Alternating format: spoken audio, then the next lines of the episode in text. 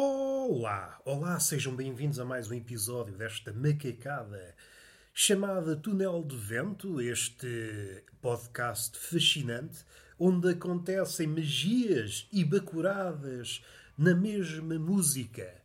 Tal como os gregos, tudo merece ser cantado, desde a coisa mais chã, da coisa mais rasteira, até à coisa mais divina. E vamos numa coisa à outra, todos alegres, todos nus, a efetuar a cantiga do folhão. Não é nada disso. Já estou a parvejar, mereço uma chapada nas fuças.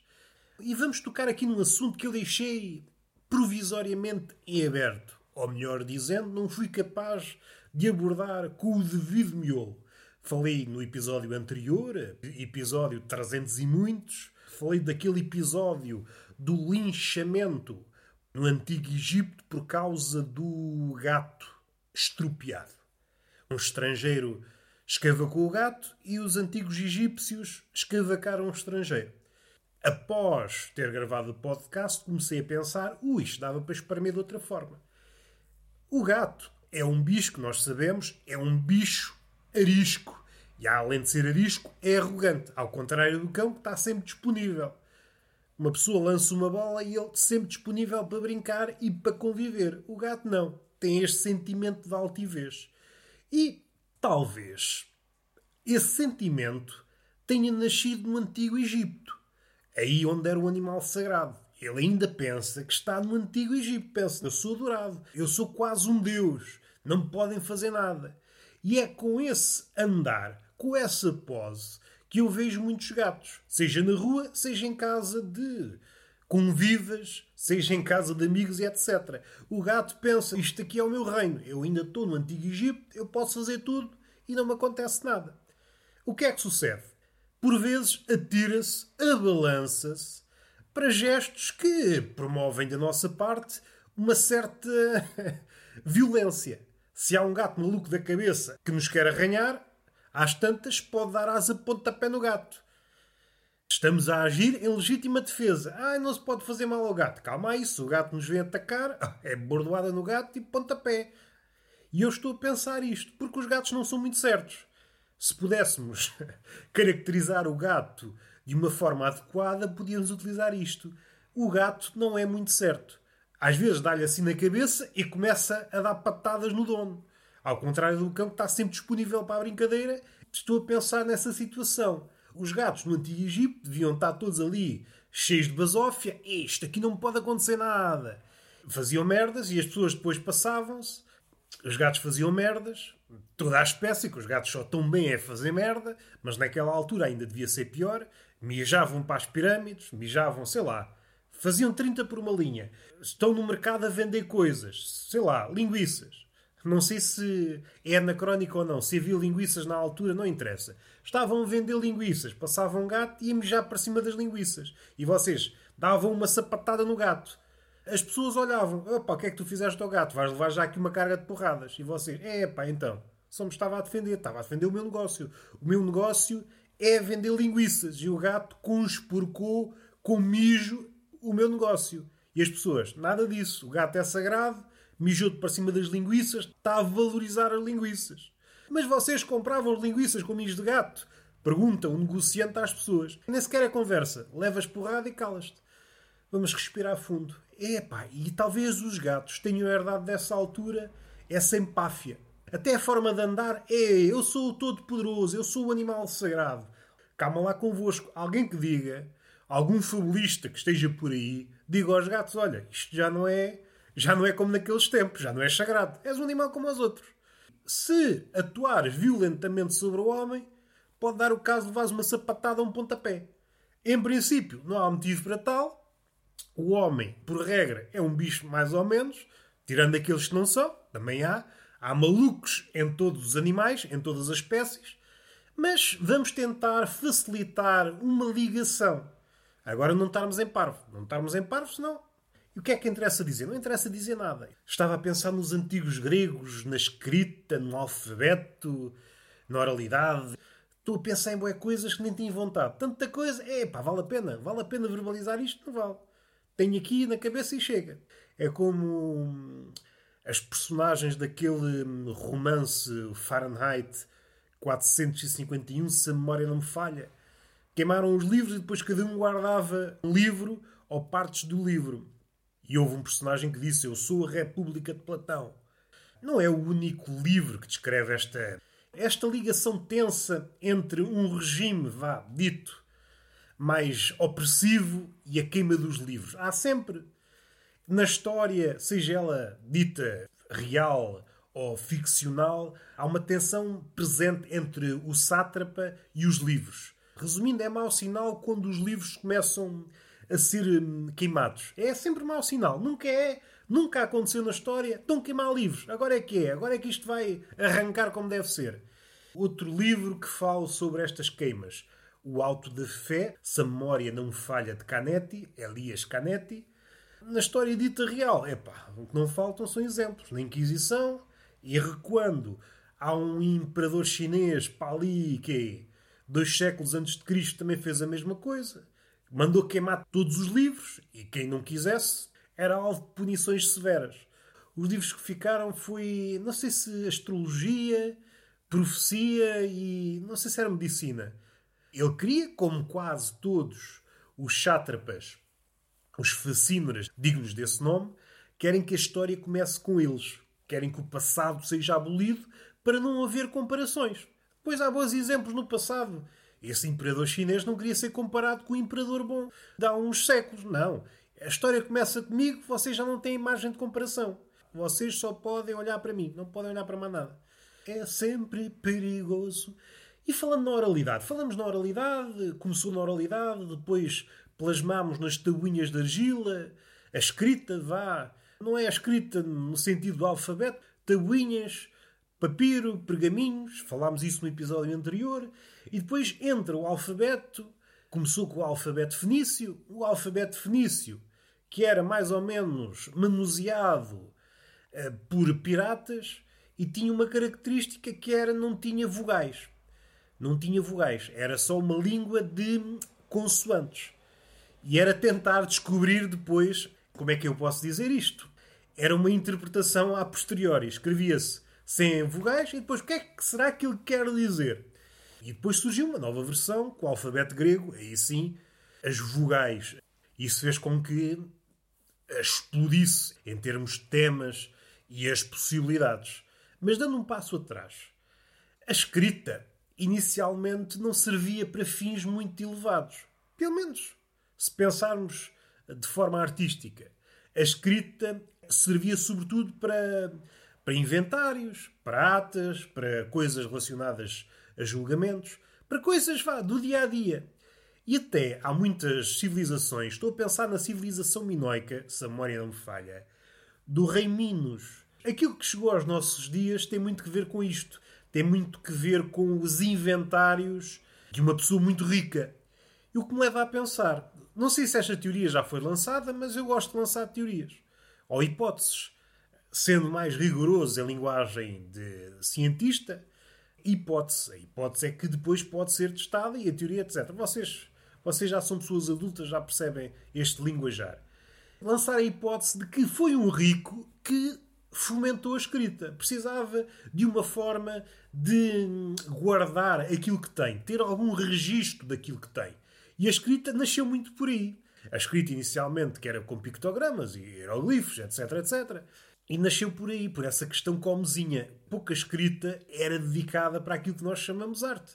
E era uma arte mais circunscrita. Os temas eram muito circunscritos à, à nobreza e pessoas de estatuto elevado.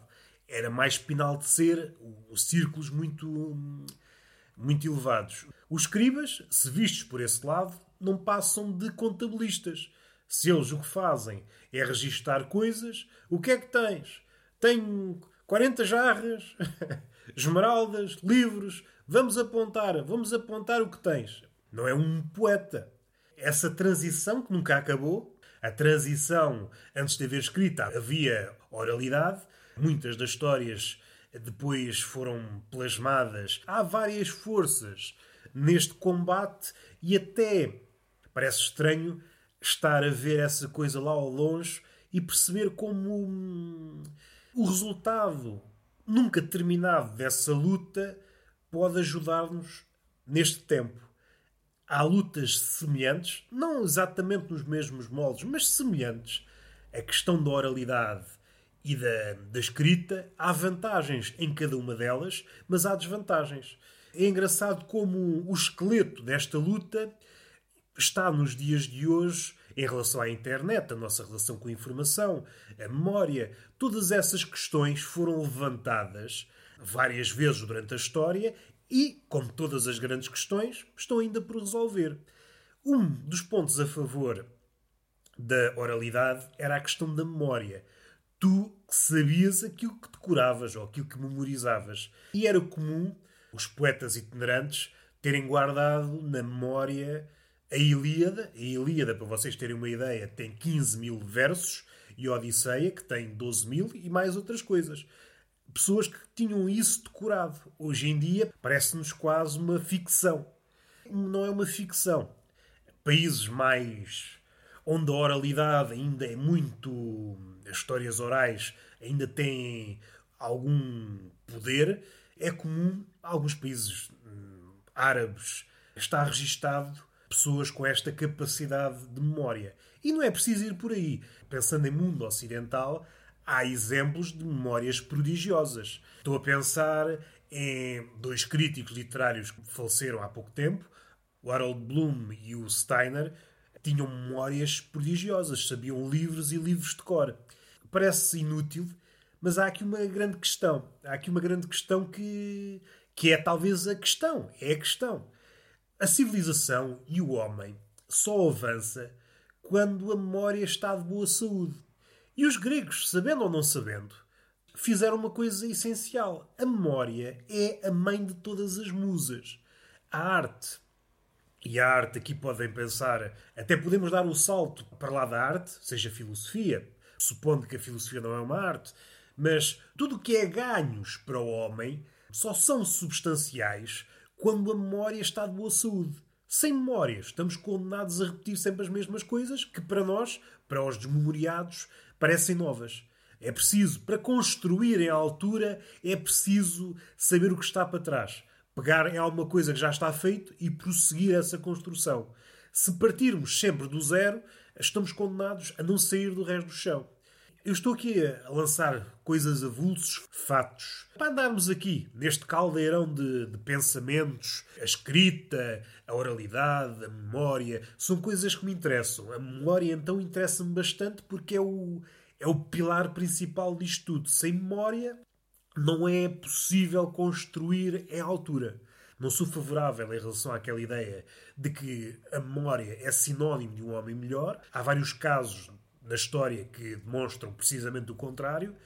Tenho mais cautela nesse assunto, ainda que reconheça que possa haver alguma ligação, não é preponderante. Outra coisa curiosa é a instabilidade. Esta escrita que nós conhecemos hoje talvez não seja. Tudo é perecível.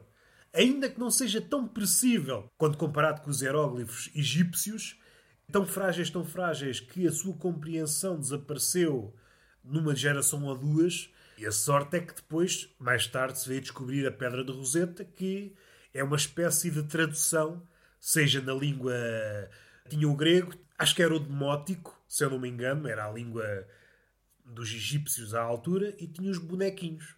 E foi isso que ajudou mais à frente, com muito estudo, perceber o que é que os hieróglifos queriam dizer.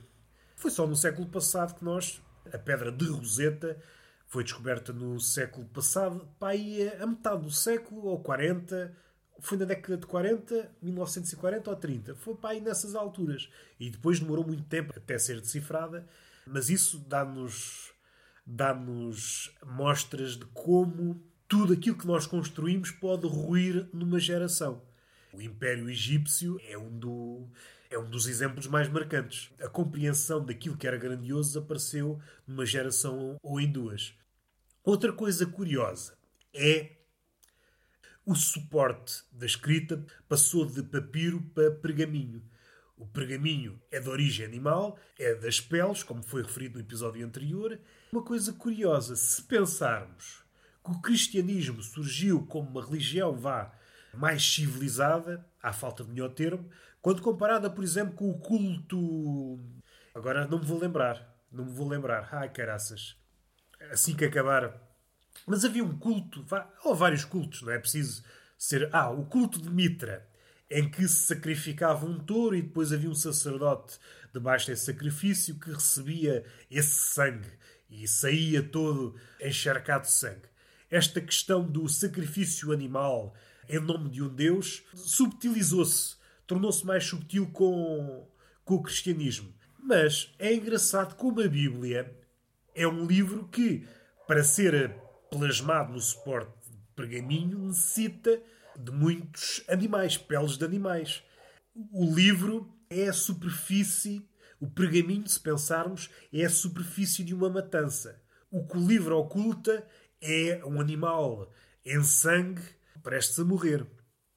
Esta ligação, o cristianismo, pergaminho, uma religião que se afasta dos rituais antigos, primevos, selvagens, como designavam à época, e faz exatamente a mesma coisa a uma escala muito maior. Aquilo que nos vem à cabeça é damos um passo em frente, mas na realidade tudo permanece na mesma. O que é que sucedeu? A coisa tornou-se mais subtil, fugiu do olhar. Continuam a existir, a existir uh, sacrifícios uh, para um Deus, mas é de outra forma. Em questões práticas, sacrificam-se muito mais animais para escrever uma Bíblia do que se sacrificava em nome de um Deus antigo. É curioso como este, este ciclo sucede até aos dias de hoje. Pensamos que damos um passo em qualidade, que nos livramos de algo que nos envergonha, bem feitas as contas, só pioramos. É engraçado como isto está presente. Outra coisa engraçada, como a escrita era coisa de muito poucos, Inicialmente estava circunscrito aos escribas, e à medida que estas coisas foram sucedendo, seja o alfabeto fenício foi-se alargando a mais pessoas, e depois a adição das, das vogais, mais pessoas, e cada vez mais pessoas puderam aceder a essa forma de até eternizar aquilo que cantavam até e isso até houve uma modificação nos temas e talvez até isso explique o florescimento da antiga Grécia. Até então, a escrita servia para coisas muito mais utilitárias, como há pouco disse, seja inventários, sobretudo.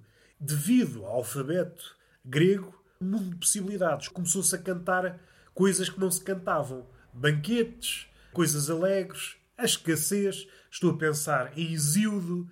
Isíodo, epá, nem me está a soar bem. Se calhar é porque eu tenho o nariz todo entupido e não estou a conseguir pronunciar o nome do poeta corretamente. Isíodo. Hum, acho que é assim. Não sei, tenho o nariz todo entupido. É muito curioso porque ele foi supostamente o primeiro poeta a falar deste lado mais triste da vida. Uma vida não de uma pessoa da nobreza.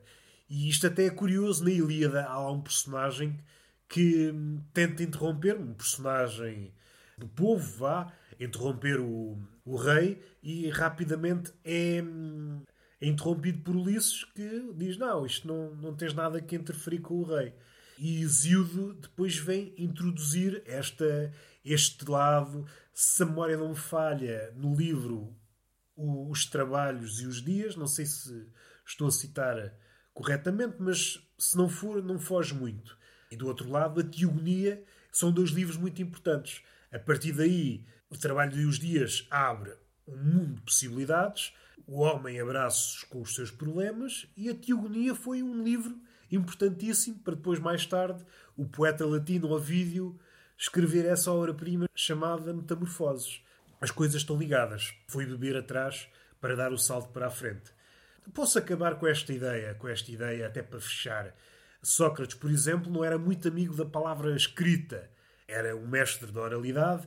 E aqui até podemos largar uma coisa, a se pensarmos nos grandes mestres, estão muito ligados à oralidade.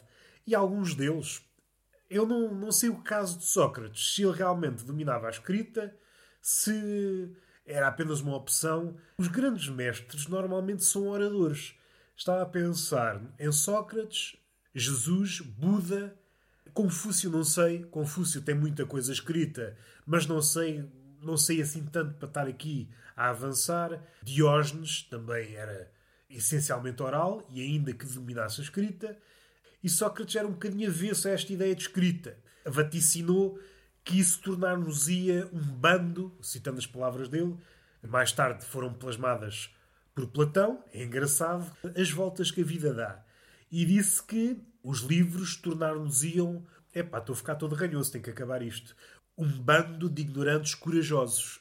E é mais ou menos isso que aconteceu. Não com o livro, mas talvez com a internet. Eu vejo muito isso com a informação que nós vemos assim de soslaio.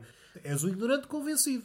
Se nos alongássemos mais, se aprofundássemos o assunto, perceberíamos que a maioria das pessoas que navegam na internet são apenas papagaios. Papagaios convencidos.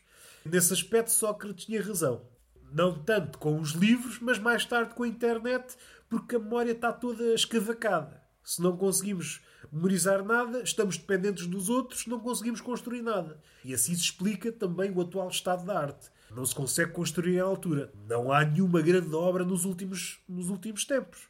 Mais uma vez, Sócrates profetizou e bem, não acertou exatamente, mas se esticarmos essa profecia para, para o nosso tempo, percebemos que acertou. O mais esperançoso, Borges, o escritor argentino, dizia que o livro era uma extensão da imaginação. Acho que tem razão. O livro, pelo menos o bom livro, consegue levar-nos para sítios, consegue alargar os nossos horizontes, dar-nos um novo olhar. E vamos finalizar. Já estou todo entupido de ranho e suspeito que não vou conseguir continuar em condições. Não vale a pena. Às tantas não consigo pronunciar as palavras como deve ser. Todo entupido, estou todo entupido. Isto são temas vastos, temas que, temas que levariam dias para falar. Dei-vos só um lamiré. Esta luta, este comércio entre a oralidade e a escrita, a evolução da escrita, começando da bonecada, alfabeto fenício, alfabeto grego até aos nossos dias, a evolução do suporte, as questões da memória relacionadas ao suporte, quando dependemos demasiado do suporte, a ruína da memória, atualmente é visível com a informação, a nossa ligação com aquilo que lemos, e etc, etc, etc, etc.